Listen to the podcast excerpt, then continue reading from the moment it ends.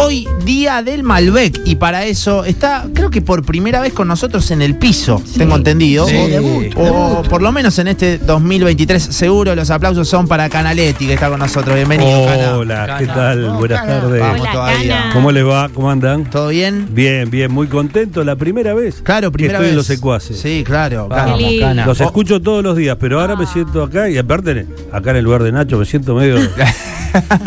jefe, raro. el jefe. Ahí van. raro me. Ahora son como Mirta. Vos sabés que igual pedía pista, Cana, porque quería Sí, venir. sí, porque aparte escucha, escucha en serio, digo, no- Sí, nos sí. ha comentado segmentos y todo, cuando viene a todo pasa, así que es Sí, posta, sí. ¿eh? No, recién dijo, a mí me encanta cuando juegan a la escaloneta o al preguntas y respuestas Claro, con Renato. claro. Sabe todo. Sí, sí, sí. Vamos a tener que jugar algún día, Cana. Sí, me encantaría. Estaría bueno, en sí. vivo. Bueno, bienvenido, estamos cómodos entonces, Cana. Muy Eh, cómodos. Y encima para hablar de vino, ¿no? En un Y día tan para, especial. Para hablar de vinos, vamos a hablar del Malbec. Bien. ¿no? Hoy es el día del Malbec desde el 2011 que se instituyó este, este día del Malbec, muy auspicioso porque. ¿Es una por- razón comercial, Cana, primero que nada? ¿O, o- o tiene su anclaje histórico, A quizás? ver, tiene, vamos a llamarle su excusa histórica, pero yo creo que comercial, social y, y- y un posicionamiento internacional también. Yo creo que hay mucho atrás de esto que está muy bueno que así, que así ocurra. Eh, de hecho, mucha gente hoy va a destaparse una botellita Sí. de Malbec seguramente, lo cual es promocional. Y estamos hablando de la cepa emblema argentina. Eh, en números, en todo, vos imaginate que el 24% del total de la plantación argentina es solo Malbec. Claro. Es impresionante el número. El número es muy grande y... y- De hecho, Cana me pasó, perdón, el viernes salí a comer con mis viejos, o no me acuerdo, el fin de semana, qué sé yo, y no tenían Malbec en el lugar. Y fue algo que llama la atención, Sí. digo, que no tengan Malbec, ¿no? Que tengan otra cepa. ¿Qué tendría? Al revés. Sí, tal cual, digamos. Decime ¿no? qué tenés, entonces. Hubo una queja, obviamente, ¿cómo no vas a tener Malbec? Claro, más de uno seguro. Sí, sí, sí, seguro. Sí, sí, no, y, y realmente, a ver, y es una cuestión muy nuestra, eso también está bueno. Yo siempre digo, los argentinos tenemos pocas cosas que nos identifiquen en el mundo, y para nosotros también, ¿no? Tan pocas identidades, algunas perdidas y olvidadas, como el tango, que debería... Claro. eh, y, y que nos reconocen en el mundo y que nos reconozcan. A ver, a una persona llega a la Argentina... Entra en ese colectivo de dulce de leche, la yerba, quizás. Sí, Y alguna sí. que otra cosa, ¿no? Dulce- el tango. el también. asado, el Claro. asado, dulce de leche, la yerba. Y el una Malbec argentino, Que ¿no? toma vino en el mundo viene a tomar Malbec. Claro, claro que sí. Y muchas veces viene, eh, y, y- y es una cepa muy nuestra. Eso es lo interesante. ¿Por qué? A ver, eh, esta cepa es europea, como toda la cepa. En América no había cepas, no había vino. Bien. Por más poder que tuviese un rey maya, un rey azteca, no podía tomar vino. Bien. Cuando llegaron los conquistadores, el vino llega, no solamente porque era una tradición cultural española, italiana, sino española esencialmente, sino que llega porque eh, la conquista de América se hizo con la cruz y con la espada. Y para evangelizar tenías que eh, hacer una misa. Y para hacer una misa necesitabas el vino y tenías que decirle a esos infieles que era la sangre de un dios. Y eso llegaba de Europa, que ha hecho más vinagre que vino, y la sangre de un dios con gusto vinagre no seduce. Ah, sí, está muy. Hermoso. Entonces había que plantar vides. Las primeras vides que se plantaron, que fue en la zona de Centroamérica para arriba y para abajo, no es el clima ideal para la vitis vinífera.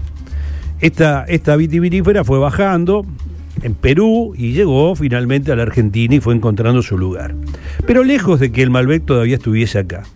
Muchos, justamente, hoy es 17 de abril, el día en que se conmemora la fundación o, llega al, al- al Congreso de Mendoza para la fundación de una escuela agrotécnica y frutihortícola para la promoción de la frutihorticultura y vitivinicultura en Mendoza, proyecto del presidente Sarmiento de 1853, que mandan y dice vamos a fundar esto 17 de abril. De ahí a la explicación a que Mendoza es una de las provincias emblemas del vino. Viene de. de- Yo creo que es una razón. confusión. Claro. Siempre, hay, siempre tiene que haber una razón, una razón política, social, cultural y una razón El clima, ¿no? También. Claro, Ah, suelo, clima, Sí, geográfico, climático. Cuando todo eso se junta, bueno. Y ahí eh, hay un señor, director de esta escuela, eh, yo lo pronuncio mal porque de francés no entiendo nada, Piaget, Aimé Piaget, Michel Aimé Piaget, que decide traer uvas francesas. Entonces, algunos dicen que estaba antes, pero se indica que ahí viene un grupo de uvas que eran las francesas. Y entre las francesas cae la Malbec. A ver, la Malbec es una adaptación. ¿Qué es una adaptación? La Malbec yo la reconozco en Europa, sí, la veo y digo, mira, vos te pareces Malbec, pero sos Malbec. Ah, mira qué bien, pero el resultado en la Argentina es totalmente diferente. Es como tu abuelo, tu bisabuelo, que vino con una mano atrás y otra adelante. La Malbec se vino, pobrecita, de una zona de Cahors. Había sido muy famosa en toda Europa, después había quedado bastante reducida la zona de Cahors, en el sudoeste francés, y llega acá. Y ese clima que decíamos antes, ese agua que decíamos antes, esa tierra la transforma en otra cosa.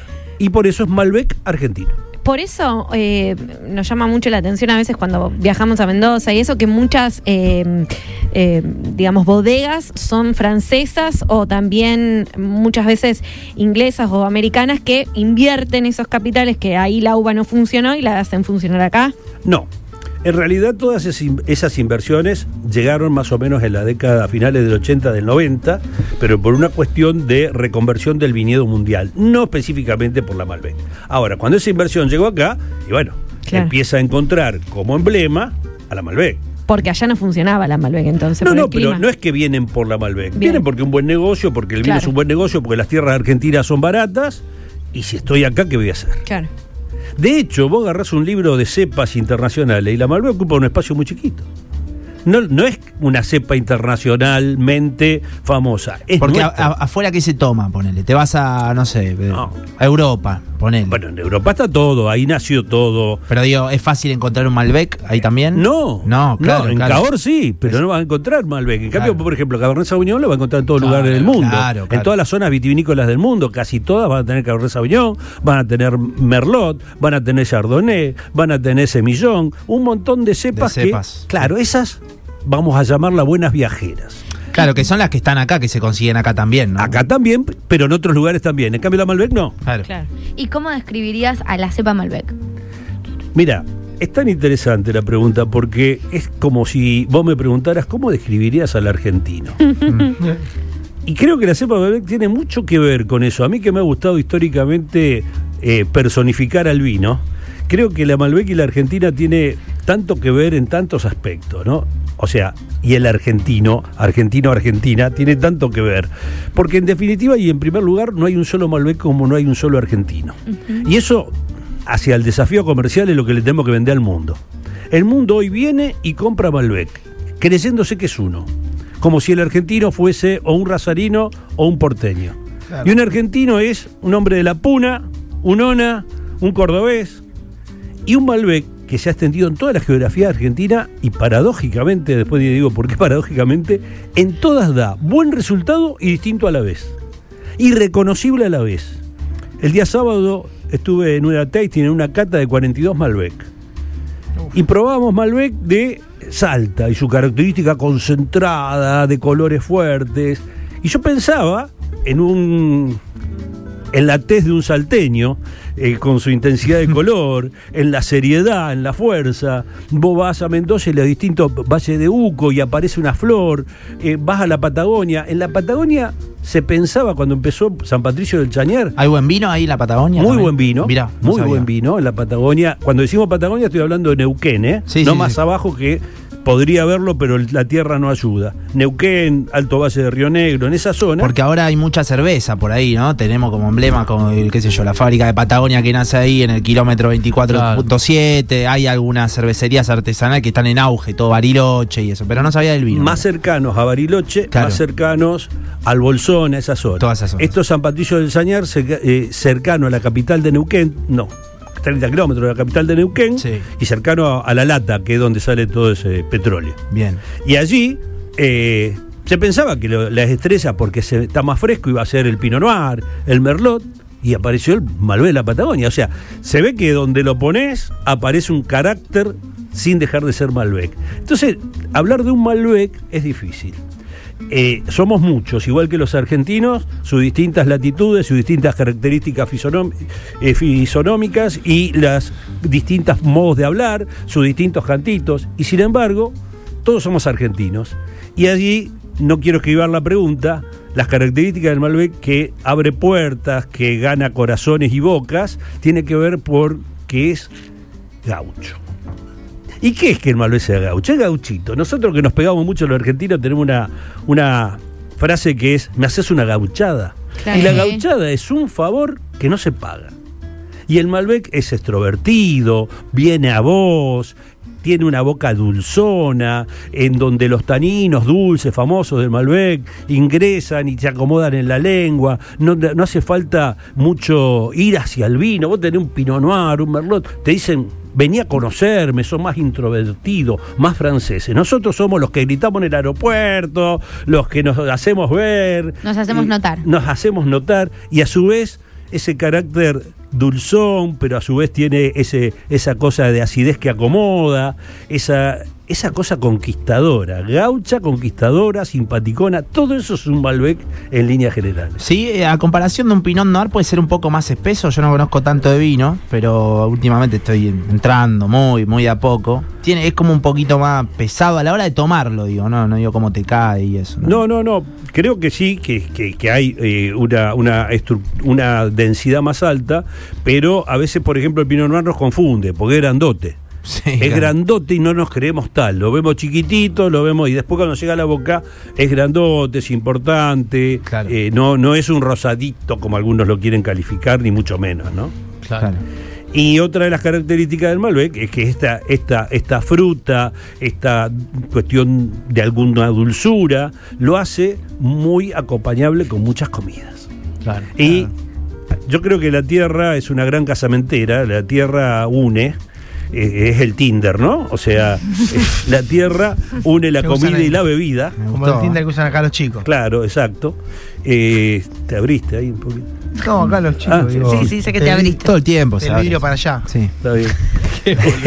Esta tierra que lo que hace es juntar a la comida y a la bebida, ha juntado de una manera espectacular nuestro querido entrecot. Y porque la, porque la tira va bien con el Malbec, pero el entrecot va Sí, hay una diferencia ahí, mira, Sí, no, la había, ah, no la había pensado. así. Mirá Ah. vos. ¿Cuál es la La diferencia? clase que me está La dando. grasa.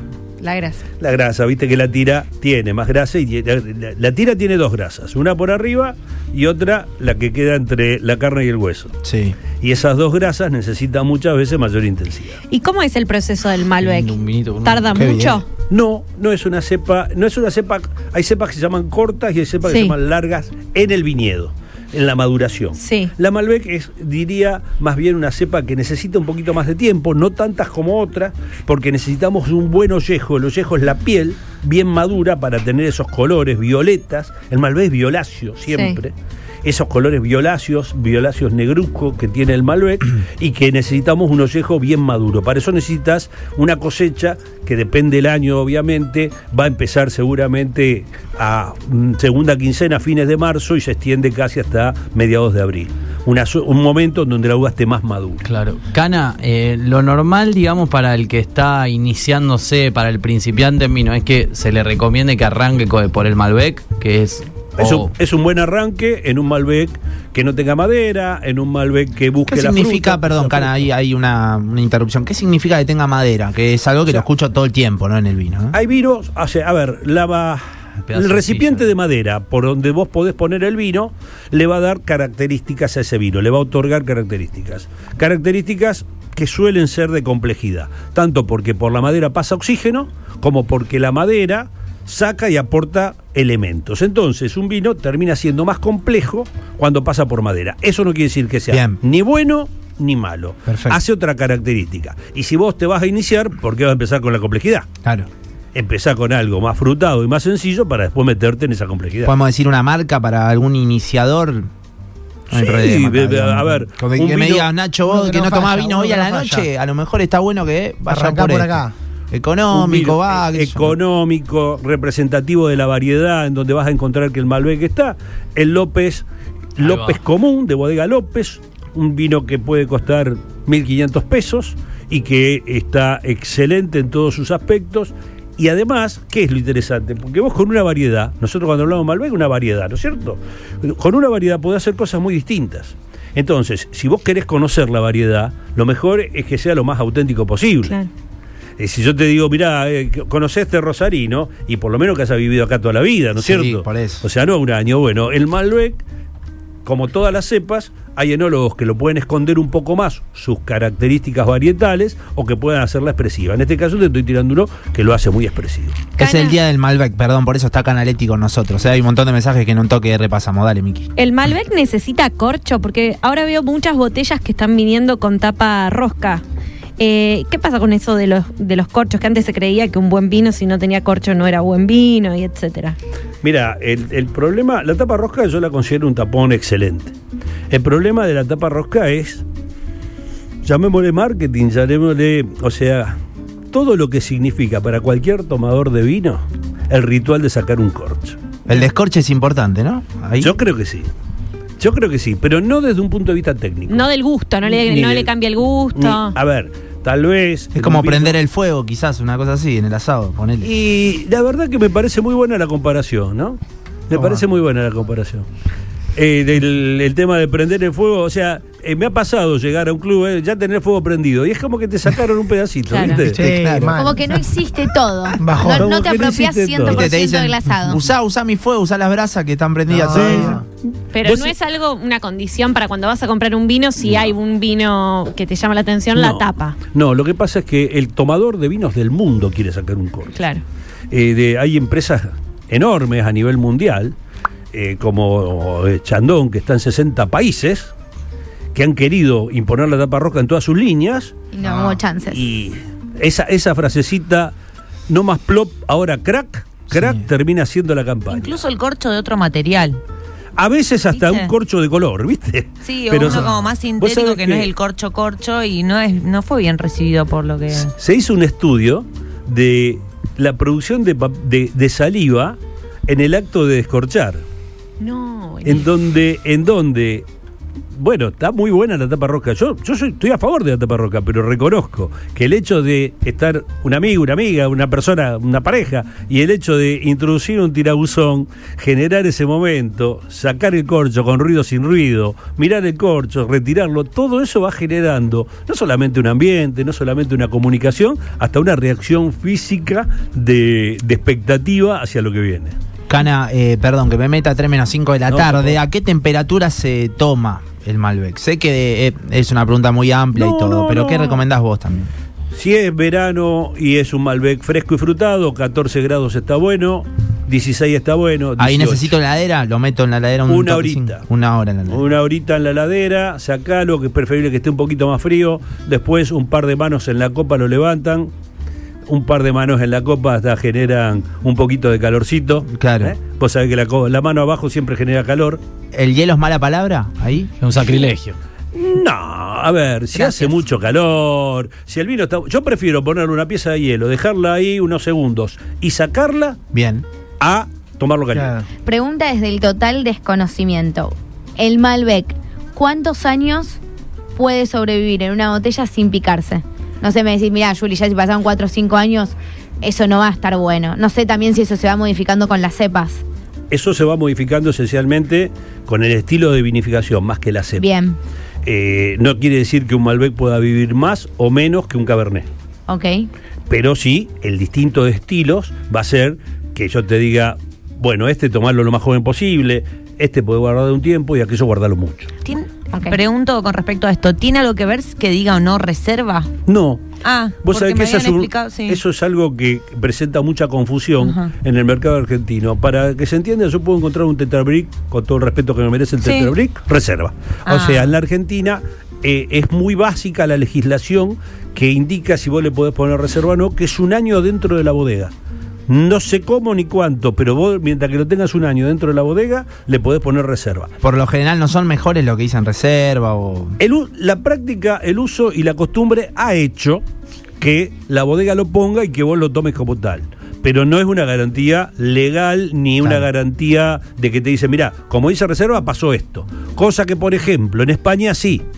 En España hay toda una legislación y si vos cumplís con todos esos requisitos, 24 meses de, de roble, esto, lo otro, una- un año en la bodega y esto, Sí. le podés poner, si no, no.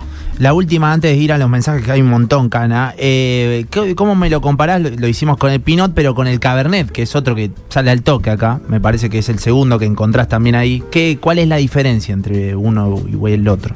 Bueno, las diferencias son enormes, ¿no? Es como que si yo te digo cuáles son las diferencias entre, eh, como decíamos antes, un argentino y eh, un eh, etíope. Sí. Son enormes las diferencias, montón, montón. ¿no es cierto? Eh, lo que sí quisiera como dejar en claro es que esta idea de que el cabernet más fuerte es una idea equivocada. El cabernet no es ni más fuerte ni más nada. El cabernet es otro estilo de vino. ¿Más fuerte en qué sentido? ¿En el gusto, en Porque el la alcohol? gente, en porque en, en- en mis 40 años al lado del vino me he cansado de escuchar, oh, porque el cabernet, viste qué fuerte. Claro. El cabernet que te dijo es el grandote. No es así. Menos hoy en día. Son distintos, son diferentes. De hecho, el cabernet termina mucho más fresco en boca. Tiene una frescura que el Malbec suele no tener. Eh, son totalmente diferentes y realmente eh, son distintas la, la- la partecita de aspereza que te deja en la lengua. El Malbec te deja el centro de lengua áspero. El Bien. Cabernet te deja casi toda la lengua, pero poquito. O sea, hay distintos lugares que toca. Es como es como una partitura, o sea, eh, eh, pensemos la boca como un piano o Sí. como una guitarra y que cada uno, los elementos químicos de cada, de cada vino van tocando distintos lugares y van generando distintas reacciones. Ahí va. Hay un montón de mensajes. eh, Una pregunta para Canaletti. ¿En qué momento los restaurantes van a dejar de, de darte ese vino caliente que te lo sacan ahí de la de, de arriba de la cocina y lo van a empezar a, a poner un poquito frío? Un aplauso para, para el oyente verdaderamente que está diciendo y tiene Claro, toda porque la razón del mundo. siempre lo- los ve ahí arriba, digamos, ¿no? Bueno, eso va a terminar cuando vos le exijas que te lo traigan en una frapera. Y que le pongan mucho hielo, que le pongan mucha agua, que llenen la frapera hasta el tope y que ese tinto recontracaliente que no saben guardarlo y que no saben servirlo, te lo traigan en una frapera y vos tengas la paciencia de esperar 15 minutos, porque encima te lo van a querer servir caliente y vos decís, espera, espera, déjamelo 15 minutos acá, desgraciado, porque no te pago menos porque me lo sirva lleno de alcohol. Que en, en mi vida lo vi servido así, de esa manera, en una exigirlo. mesa con Hay que- frapera. exacto. Hay que seguirlo. Posta. Mira, me traes una frapera y ponele mucho hielo y ponele agua. Claro. Y así todos no te entienden, te la traen hasta la mitad para que se te enfríe la mitad, la otra no, la tenés que dar vuelta. Es algo que creo que no está inculcado, no sé, yo fui- me enteré en una cata hace un año recién que el vino eh, te daban como el, era una cata abierta, qué sé yo, y entrabas y te daban el vino y lo sacaban de la ladera el vino. Obviamente. Un buen vino, era como un Luigi Boca, no sé qué era. Cualquiera, bueno o malo. Buenísimo. Malo es peor todavía, porque. Y estaba el- como el- transpirado, viste, por Claro. afuera. Y tenía una temperatura hermosa para Eso. tomarlo. Y cuando empezaron a exponer eso, dicen, no, el vino se toma frío, digamos. Ahí recién lo descubrí. fresco. Claro, A fresco, ver, fresco. Cuando, eh, cuando Juliana todos los días nos dice que afuera hace Sí. 16 grados Sí. o hace tomando 18 vino. grados. No, Sí. que tomando bien. 18 grados, vos te ponés a camperita. Ojalá. Yo escucho que dice, no, mirá, hace 16 grados, me busco una camperita. Sí. y 6 grados, ¿qué quiere decir? Que está fresco. Y si yo te estoy diciendo que lo tomes a 14, a 16, a 18, está, tiene que ser fresco. Y para eso lo metés en la heladera, lo metés en una frapera, lo refrescás, controlás el alcohol. La Argentina tiene mucho sol, eso genera mucho azúcar, eso genera mucho alcohol. Claro. Entonces, claro, qué, qué gran pregunta la, de, la del oyente, y eso se va a terminar en la medida que nosotros le digamos, no lo destapés si no tenés una frapera. Claro. Ya están pasando varios lugares que la frapera se está implementando, ¿eh? Así Toma. que vamos cambiando. Hay cambio. Cana, probé el Tanit de la uva Tanit. Qué rico, que vos sabés que sigo tomando eso, dejé el Malbec. Qué rico. Bueno, Mira. Una pequeña corrección, estimo que debe haber querido decir Tanat. bien. Yo le escuché Tanit. Sí, Tanit Sí. dijo. Sí, yo no conozco Tanit, puede ser que exista, y estoy casi seguro que debe ser Tanat.